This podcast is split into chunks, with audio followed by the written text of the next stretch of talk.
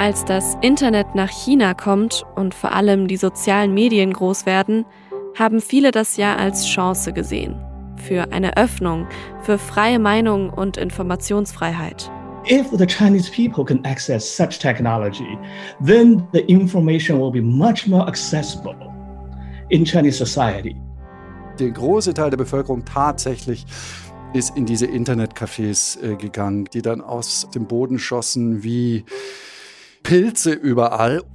Imagine if the internet took hold in China. Imagine how freedom would spread. Aber wie wir heute wissen, ist es etwas anders gekommen. Zumindest mit der Freiheit.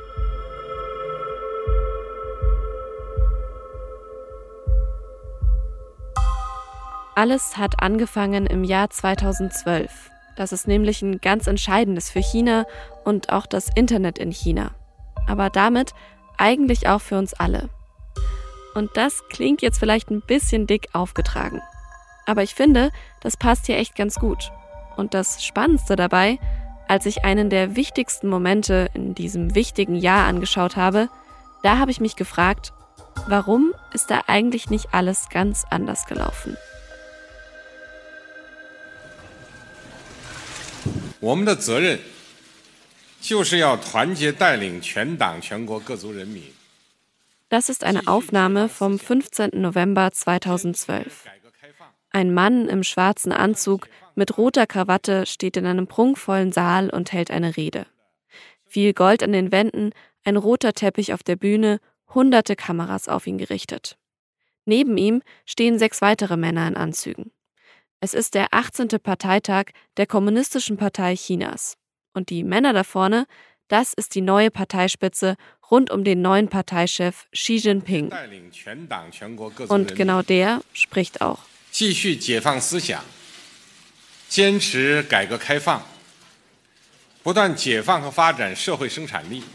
Xi redet insgesamt so 20 Minuten lang.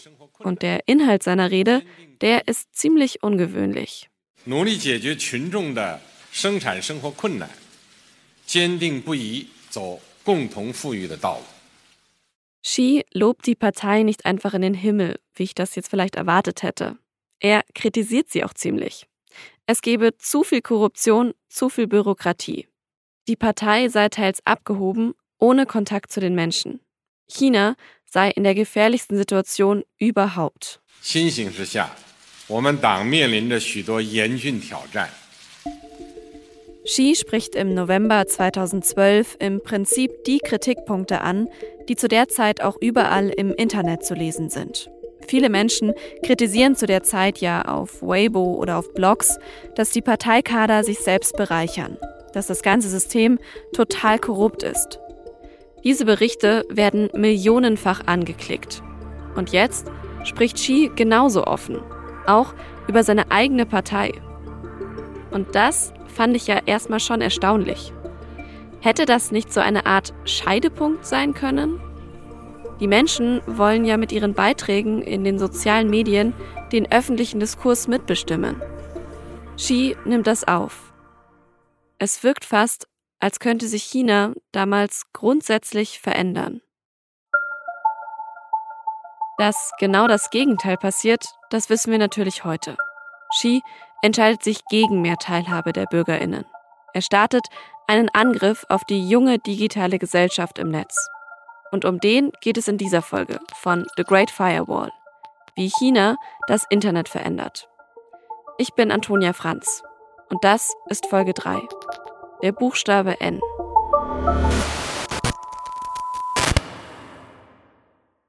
Also Xi Jinping ist eigentlich als Reformer angetreten.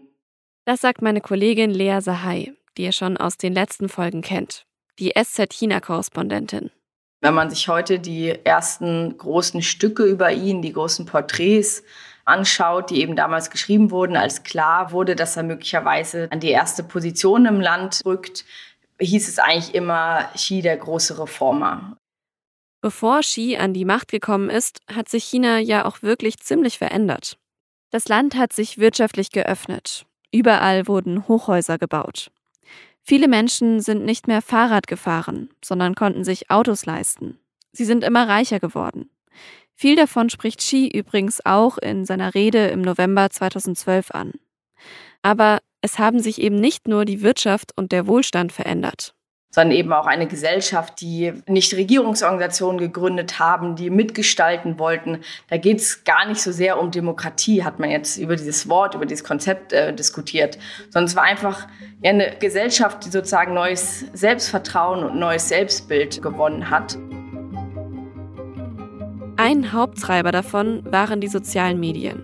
Und um herauszufinden, wie Xi Jinping genau die verändert hat, warum er nach seiner Rede zum Amtsantritt einen ziemlich heftigen Angriff auf das freie Internet gestartet hat, muss man ihn vielleicht erstmal persönlich besser kennenlernen. Xi und seine Lebensgeschichte.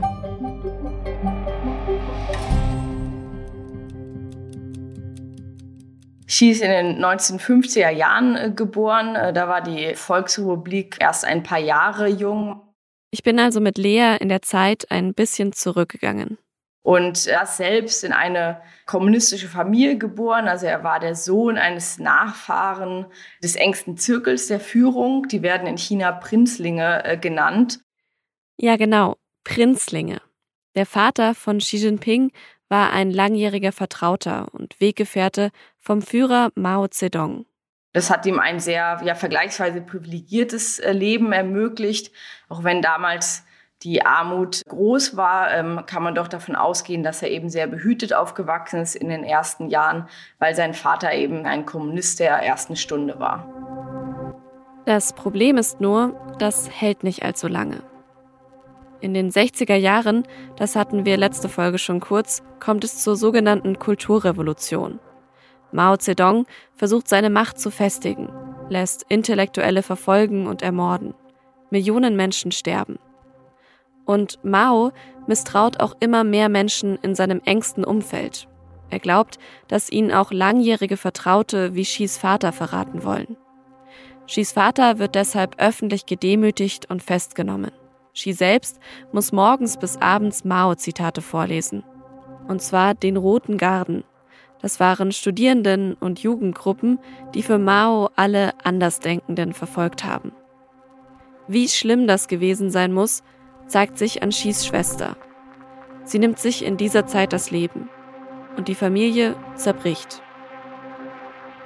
Die Eltern werden unter Hausarrest gestellt und Xi selbst muss die Stadt verlassen, muss Peking verlassen und wird aufs Hinterland geschickt, wie ja zu dieser Zeit Zehntausende junge Leute. Und dort muss er dann als Landarbeiter arbeiten. Vom Prinzling zum Landarbeiter.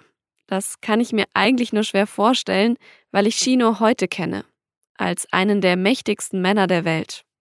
Aber er lebt und arbeitet damals wirklich in sehr einfachen Verhältnissen.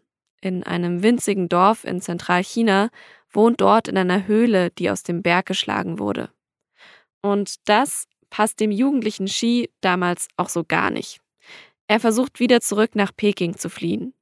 Das macht seine Familie wütend, weil er sie damit in Gefahr bringt. Xi wird sogar festgenommen.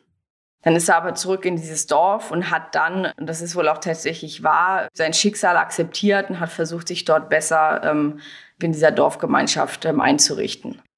Heute ist eigentlich das gesamte Dorf so eine Art Museum, in dem man lernen kann, was Xi dort alles Großes getan haben soll. Was für ein außergewöhnlicher junger Mann er angeblich war. Welche Tugenden er dort gelernt und gelebt hat. Kurz, es wird so eine Art Mythos rund um seine Zeit dort aufgebaut. Der damals 15-Jährige, der eben in dieses Dorf kommt und im Prinzip die Weisheit mitbringt und gleichzeitig aber auch die moralische Überlegenheit und die Bescheidenheit. Und was auch immer davon stimmt, klar ist, dass Xi trotzdem schnell zurück nach Peking geht, als das Chaos der Kulturrevolution vorbei ist. Er studiert Chemie-Ingenieurwesen und er will ziemlich direkt auch in die kommunistische Partei eintreten. Sein Antrag wird aber abgelehnt. Nochmal und nochmal. Insgesamt zehnmal. Was wahrscheinlich daran liegt, dass sein Vater noch nicht rehabilitiert war. Als es dann aber endlich klappt, verliert Xi keine Zeit, um politisch Karriere zu machen.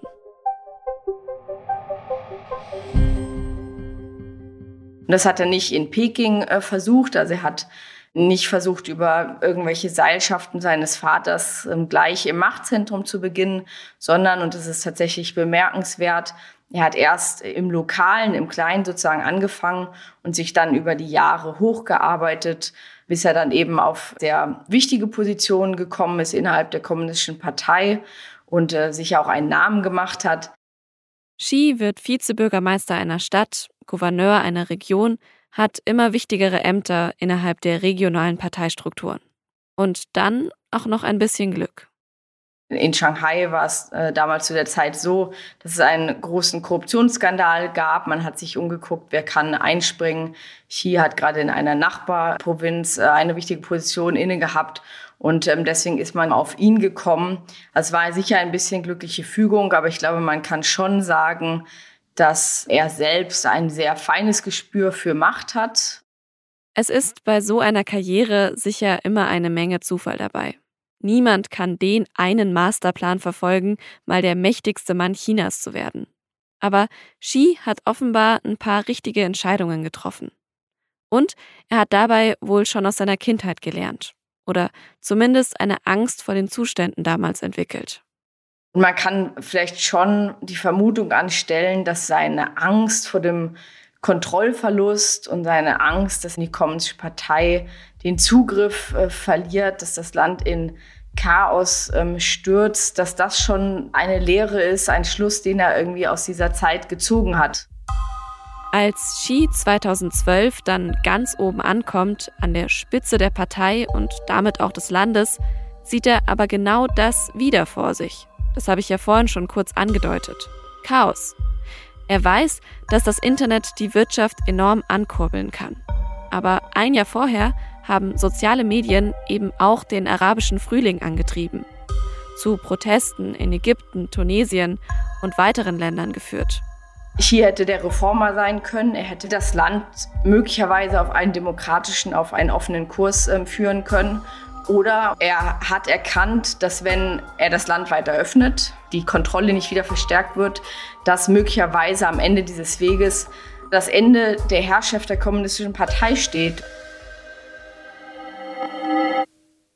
Und dann, was dann kam, das war auch wirklich erstaunlich, dem zuzuschauen.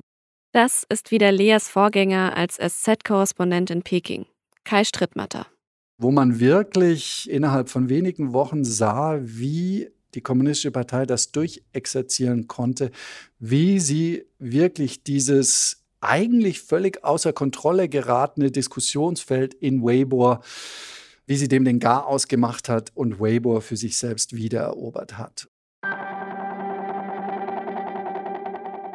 Kai habt ihr letzte Folge ja auch schon gehört. Er ist genau zu der Zeit als Korrespondent zurück nach Peking gekommen, als Xi Jinping sich also entschieden hatte, dass er nicht demokratisieren will und stattdessen noch mehr Kontrolle will. Und dafür macht er zwei Dinge. Er inszeniert sich einerseits als Saubermann in der Partei, wie ja auch in seiner ersten Rede, also er prangert die Korruption an und geht auch wirklich dagegen vor Hunderttausende Parteikader verlieren ihren Job. Viele landen im Gefängnis, was in der Bevölkerung erstmal gut ankommt. Andererseits sagt Xi jetzt aber nicht, toll, dass diese Missstände auch durch soziale Medien aufgedeckt und diskutiert wurden, schön, dass hier mündige Bürgerinnen selbst Kritik üben, sondern ganz im Gegenteil.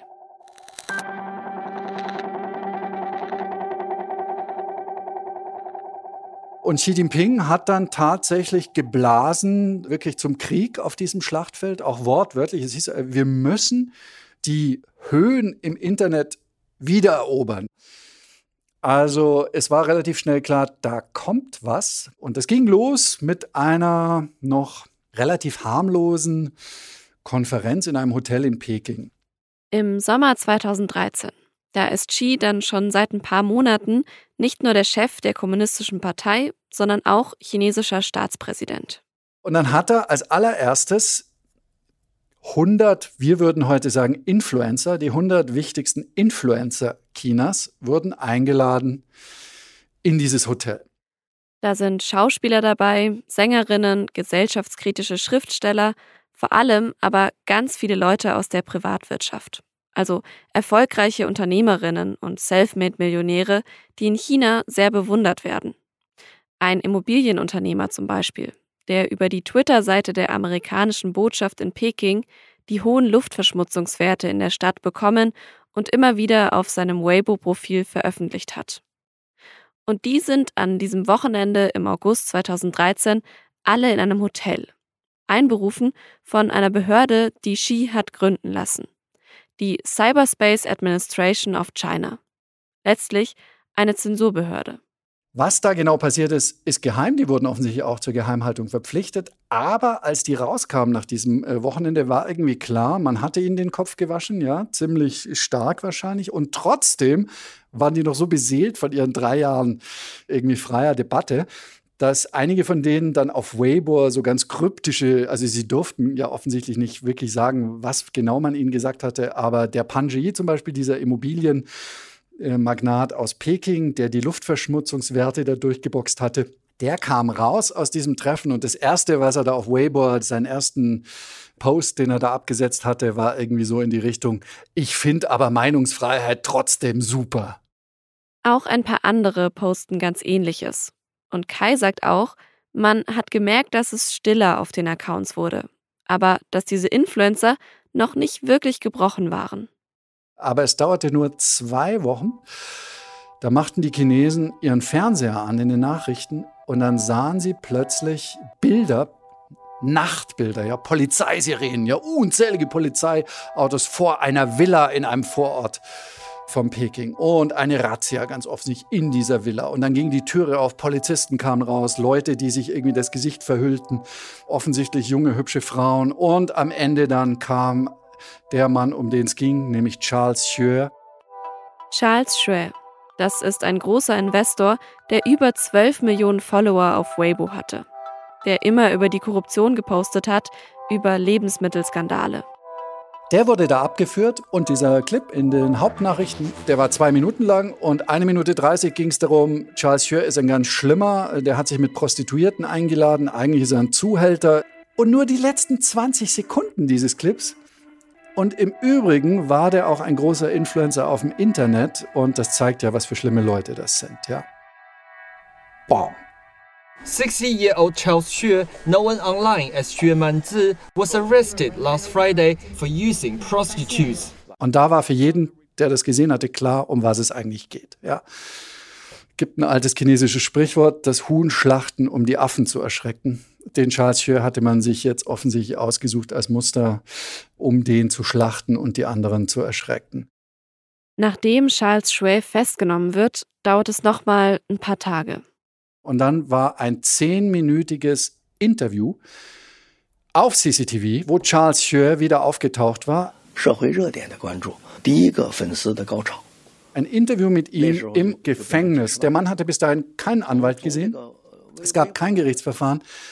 Und jetzt gab es ein öffentliches, reuevolles, tränenreiches Geständnis dieses Charles Xue. Da ging es auch gar nicht mehr um die Prostituierten. Es ging jetzt zehn Minuten lang darum, was waren wir für schlimme Leute? Was haben wir im Internet gemacht? Was haben wir auf Weibo alles Böses gemacht? Wie verantwortungslos waren wir? Und was für ein Segen, dass die Kommunistische Partei gemerkt hat, auf welchen Abgrund wir böse Leute China zugebracht haben und was für ein Segen, dass sie dem jetzt ein Ende gesetzt haben.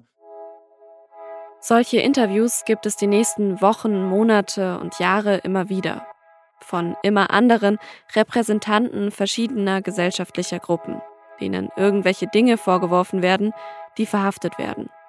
Gleichzeitig lässt Xi andere bekannte Accounts einfach löschen damit nimmt er diesen prominenten Bloggern natürlich ihre Plattform. Und er sorgt auch für neue Regeln. Nur vier Wochen nach dem Treffen in dem Hotel gibt das oberste Gericht im September 2013 eine neue Bestimmung raus. Darin steht, wir gehen jetzt vor gegen Gerüchte und gegen Gerüchteverbreiter. Jeder, der von jetzt an ein Gerücht verbreitet auf Weibo und anderen Social-Media-Kanälen, dass mehr als 500 Mal geteilt wird oder mehr als 5000 Mal angeklickt wird, der darf von jetzt an mit Haftstrafen rechnen von bis zu drei Jahren. 500 Mal geteilte Inhalte. Das ist echt nicht viel für einen Influencer mit 10 Millionen Followern oder mehr. Das Wort Gerücht lässt außerdem echt viel Spielraum. Und für Kai ist das alles nichts anderes als Staatsterror. Letztlich droht die Regierung von Xi jedem und jeder, der oder die sich online kritisch äußert, Gewalt an. Es war wirklich großer Schock in China, vor allem unter meinen Freunden, vor allem weil da zum allerersten Mal in der Xi plötzlich spürbar war, da kommen Dinge zurück, die man seit der Kulturrevolution nicht mehr gesehen hat. Also seit genau der Zeit, als Xis eigenes Leben als Prinzling ähnlich willkürlich durcheinandergebracht worden ist. Und vielleicht weiß er deshalb auch so genau, dass staatliche Gewalt nur ein Mittel ist, um Kontrolle zu gewinnen. Das andere aber, viel wichtigere, wenn man mal, sage ich, einen gewissen Level von Ruhe und äh, Harmonie, wie die Kommunistische Partei das nennt, in der Gesellschaft erreicht hat, dann wird dieser Terror runtergefahren, ja, dann ist er nur noch so als latente Drohung immer so im Hintergrund. Viel, viel wichtiger sind dann für den Alltag Zensur und Propaganda. Und zwar egal in welchem Medium. Und dieses Zensursystem, das ist das nächste große Ding, das Xi ausbaut, nachdem er an die Macht kommt. Er baut das aus, was wir in Anspielung auf die chinesische Mauer heute oft als Great Firewall bezeichnen. Damit die Menschen in China eben nicht mehr über ausländische Seiten neutrale Informationen bekommen, wie zum Beispiel über die Twitter- oder Facebook-Seite der amerikanischen Botschaft und dann im Land selbst noch effektiver zensieren zu können und Propaganda zu streuen. Aber wie genau funktioniert das eigentlich? Naja, ihr könnt euch das mal so vorstellen, dass ihr einfach euren Browser öffnet und eine Adresse eintippt. Sagen wir www.facebook.com. Ihr drückt auf Enter. Und dann Also man sieht, dass der Browser lädt, lädt, lädt und nach ein paar Sekunden oder vielleicht Minuten sagt dir der Browser einfach, okay, da ist jetzt ein Timeout, wir können die Seite nicht abrufen. Ihr seht also im Prinzip nichts. Das sagt der Informatiker Philipp Winter aus Österreich. Er hat über die letzten Jahre einige Forschungsarbeiten zur großen Firewall von China veröffentlicht. Aber obwohl er sich deshalb richtig gut auskennt und einiges in dem Bereich drauf hat, ist die große chinesische Firewall, hinter der über 1,4 Milliarden Menschen leben, trotzdem so eine Art Endgegner für ihn und seine Kolleginnen. Wir haben ungefähr ein Verständnis davon, wie das Ganze funktioniert und dazu noch einige Hypothesen, wie es konkret aufgebaut sein könnte. Aber es ist wirklich schwer, absolute Sicherheit hier zu haben. Das ist ja irgendwie auch klar. China steckt unglaublich viele Ressourcen da rein. Auch die chinesischen Unis stecken wohl mit drin. Deren Forschende lesen dann ironischerweise zum Beispiel auch Winters Arbeiten und passen Mechanismen an. Es ist kompliziert, Details verändern sich dauernd, aber uns reicht für diesen Podcast ja auch erstmal das Grundverständnis. Und die kürzeste Zusammenfassung von Winter ist die hier.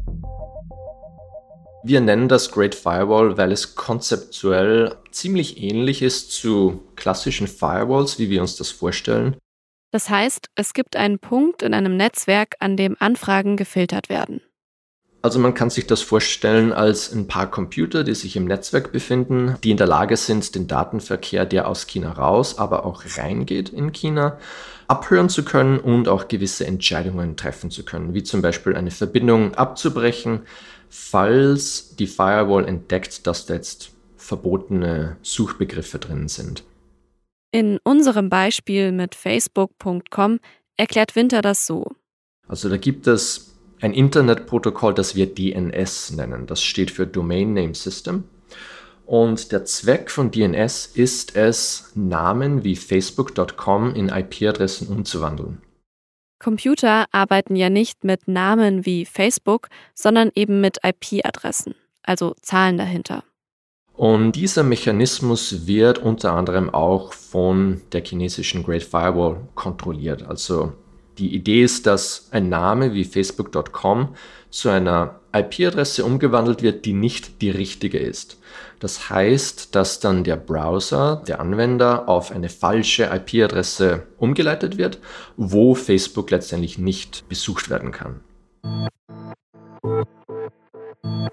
Ich stelle mir das so ein bisschen wie bei einem Zug vor, der an einer Weiche nach links und nach rechts fahren könnte.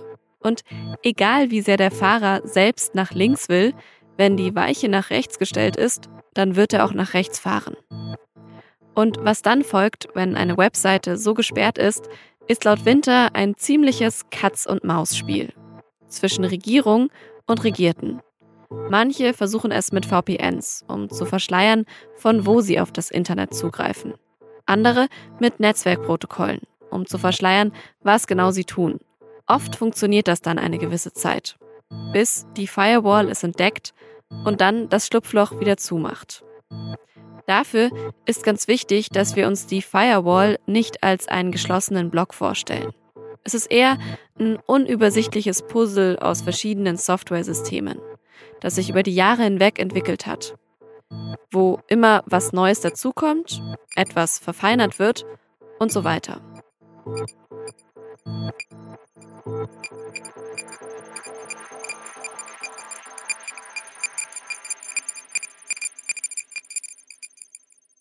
Das System ist also ziemlich gut.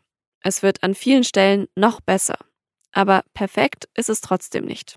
Nur sagt Winter, das ist der Regierung vermutlich auch kein großer Dorn im Auge, denn wenn das jetzt ein paar Tausende, vielleicht sogar zehn oder hunderttausende Leute sind, das ist im Großen und Ganzen nicht viel, vor allem weil man sich ansieht, äh, wie viele Millionen von Leuten in China im Internet unterwegs sind. Also das ist ein Aspekt des Ganzen, dass das System durchaus sehr effektiv ist. Nicht 100% effektiv, aber es muss ja auch nicht 100% effektiv sein. Und das stimmt natürlich.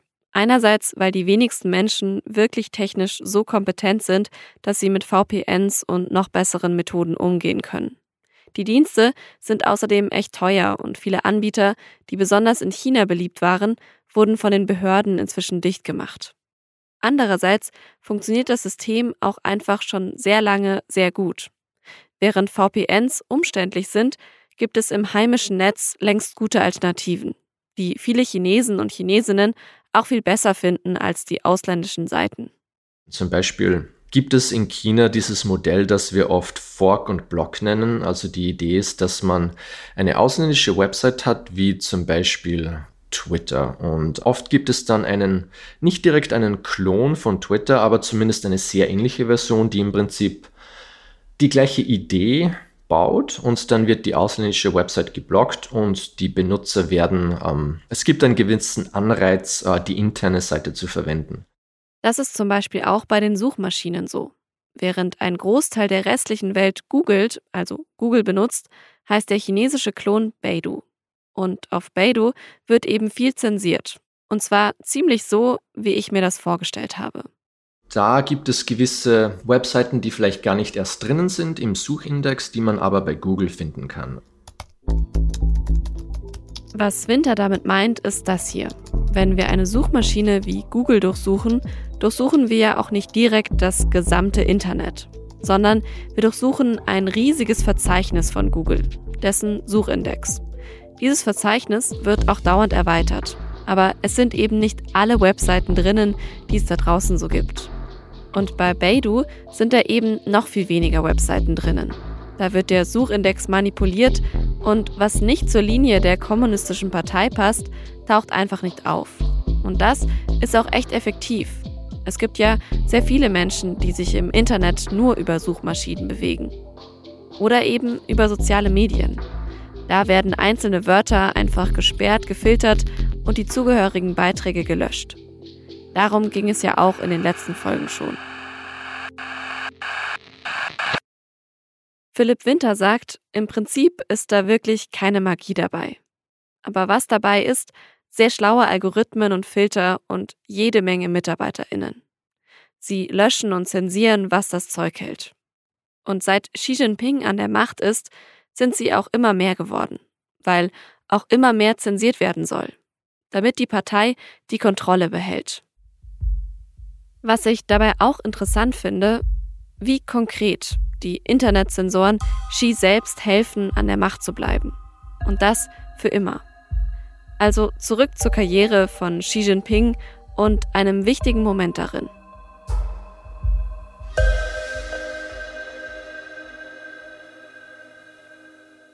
Die chinesische Internetzensur kommt ja mitunter manchmal auch mit Wellen, vor allem wenn es eben zu außergewöhnlichen politischen Ereignissen ähm, kommt.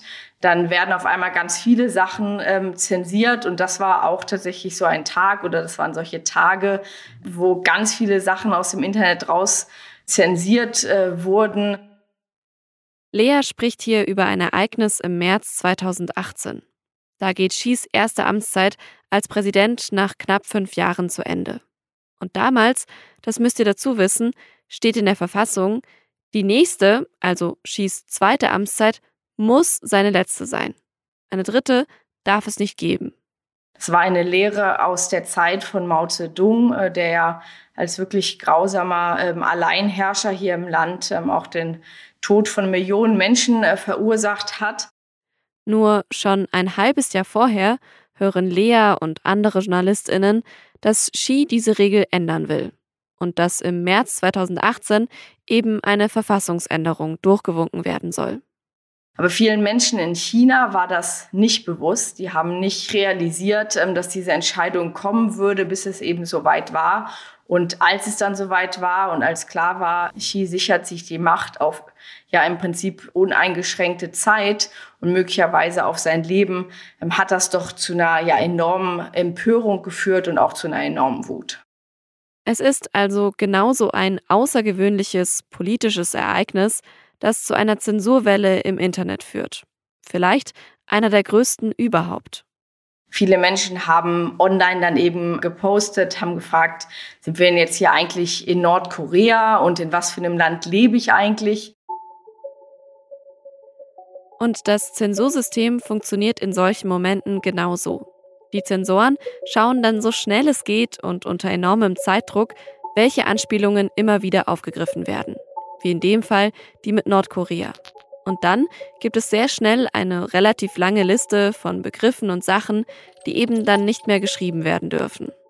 Viele Leute haben ja als erstes ähm, zum Beispiel den Verweis darauf gemacht, in China gab es ja ein, die längste Zeit ein Kaiserreich, also viele haben geschrieben, haben wir jetzt wieder einen Kaiser. Also wird vorübergehend unter anderem Kaiser von China zensiert. Oder die Schriftzeichen für ein Flugzeug besteigen weil die nämlich genauso ausgesprochen werden wie die Zeichen für den Thron besteigen. Ein anderes und wie ich finde ziemlich absurdes Beispiel, der Buchstabe N. Der spielt ja jetzt in China nicht so eine wichtige Rolle, weil man normalerweise eben in Schriftzeichen schreibt und China kein Alphabet hat. Aber man kann N ja auch als mathematische Variable benutzen. Und viele Leute haben am Anfang halt N größer zwei, also eben mehr als zwei Amtszeiten gepostet. Deshalb ist dann aus lauter Übereifer der Zensoren der Buchstabe N auf der Zensurliste gelandet. Das war natürlich ziemlich schnell unpraktisch, weil obwohl Chinesisch ja eine Zeichensprache ist, verwenden auch viele, die Englisch schreiben, zum Beispiel auch unser Alphabet. Deshalb ist das N auch relativ schnell wieder erlaubt worden. Und was ich auch krass finde, man konnte zwischenzeitlich 2018 nicht mal mehr den Namen Xi Jinping ins Internet schreiben. Manchmal wird er eben auch nur abgekürzt, also mit einem X, einem J und einem P ähm, für seine Initialien. Das war da auch nicht mehr möglich oder eine Mischung auf chinesischen Schriftzeichen und lateinischer Umschrift. Für ein paar Tage war nichts mehr von dem möglich, was ja wirklich bemerkenswert ist, ähm, ja, für den Namen des eigenen Staatspräsidenten. Nach einer gewissen Zeit, das zeigen viele andere Beispiele, werden die Wörter, Schriftzeichen oder Buchstaben dann auch wieder freigegeben weil dann wieder die chinesische Propaganda greift. Die reagiert auf diese Proteststimmung und streut ein neues Narrativ. Heute ist eine ganz wichtige Botschaft der Propaganda im Prinzip, dass gesagt wird, es braucht jetzt einen Führer wie Xi, der an der Macht bleibt, der uns durch diese enorm schwierige Zeit führt, zehn Jahre sind gar nicht genug, weil im Moment die Herausforderungen so unendlich groß sind. Das hat auch viel was mit dem internationalen Umfeld zu tun. Zum Beispiel wird gesagt, dass China sich ja im Prinzip gerade in einem Kampf äh, befindet, unter Angriff steht und der Angriff, der soll eben aus dem Ausland kommen. Die Ausländer, so die Propaganda, würden dem chinesischen Volk im Prinzip ihren Wohlstand nicht gönnen, ihren Wiederaufstieg zu einer führenden oder vielleicht auch der führenden Weltmacht.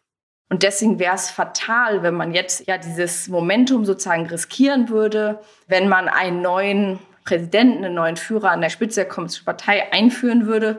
Und deswegen muss man jetzt eben diese Amtszeitbeschränkung aussetzen. Und das ist eine Erzählung, die in den letzten Jahren total verfangen hat und ähm, auch dazu führt, dass ganz viele Leute eben doch akzeptieren, dass man Xi noch für Jahre, wenn nicht sogar Jahrzehnte an der Spitze hat.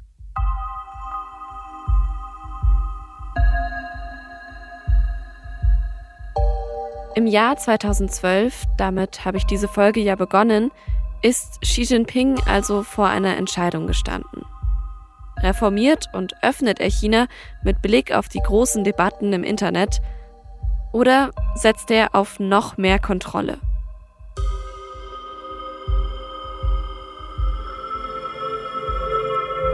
Und Xi hat sich ziemlich deutlich entschieden. Er hat ein beispielloses System der Online-Zensur aufgebaut. Und wenn es sein muss, dann setzt er seine Linie auch mit Gewalt durch. Und dieses System nutzt Xi eben auch für die Kontrolle über sein eigenes öffentliches Bild und den Personenkult rund um ihn. Und das ist schon eine Sache, die sich verändert hat. Über Xi spricht man heute kaum noch schlecht. Und im Zweifel einfach gar nicht. Und auch Freunde von mir sagen manchmal diese Formulierung, der, dessen Namen nicht genannt werden soll. Oder eine Freundin von mir sagt immer, das muss ich mir vorstellen wie Voldemort. Und deswegen soll ich nicht immer seinen Namen so durch ein Restaurant brüllen, wenn ich sie nach irgendwas frage. Ähm, also es ist den Leuten durchaus bewusst, wie sensibel es mittlerweile ist, ihn zu kritisieren, über ihn äh, zu sprechen. Und ja, das war bei seinen Vorgängern nicht so. Als Lea mir das erzählt hat, da habe ich mich schon gefragt, warum denn dann trotzdem so viele Chinesen und Chinesinnen scheinbar das Regime von Xi Jinping so hinnehmen, wenn sie sich nicht mal mehr trauen, seinen Namen auszusprechen. Lea hat mir erklärt, dass viele, die sie kennt, schon fast so ein bisschen resigniert haben über diesen Zustand. Naja, China befindet sich eben gerade in dieser außergewöhnlichen politischen äh, Situation und da kann man nichts machen. Und naja, jetzt spielt er halt so ein bisschen äh, durchgedrehten Führer hier im Land. Ähm, und das geht aber auch vorbei. Ich konzentriere mich lieber auf mein eigenes Leben. Viele andere nehmen den neuen Führerkult mit unbegrenzter Amtszeit auch hin, weil sie wirklich von der Propaganda überzeugt sind. Sie bewundern Xi Jinping für seine Antikorruptionskampagne. Sie glauben, dass er die chinesische Wirtschaft gegen die Einflüsse aus dem Ausland beschützen wird. Und sie profitieren am Ende auch einfach wirklich von dem großen wirtschaftlichen Aufstieg, den China die letzten Jahrzehnte hingelegt hat. Und den hat China auch seinen großen Tech-Firmen zu verdanken. Sie sind aus dem Alltag der Chinesen und Chinesinnen nicht mehr wegzudenken bis 2035 oder in der nächsten Dekade will China eine digitale Supermacht sein, also eine führende Tech-Nation. Und da sind natürlich Unternehmen wie Alibaba und Tencent wichtig. Aber genau diese mächtigen Unternehmen wissen auch, wie abhängig sie von Xi und der Gunst der kommunistischen Partei sind. Und darum geht es in der nächsten Folge. Chinese authorities have launched an all out assault on the country's own tech giants.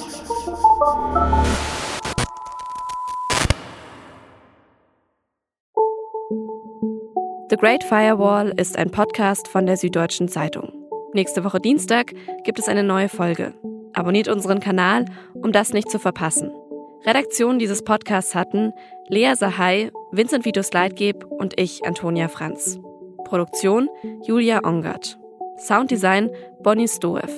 Mitarbeit Laura Terberl, Pia Volk, Isabel Löbert-Rhein, Tristan Lehmann und Luca Hirschfeld. Zitiertes Audiomaterial CGTN und CCTV.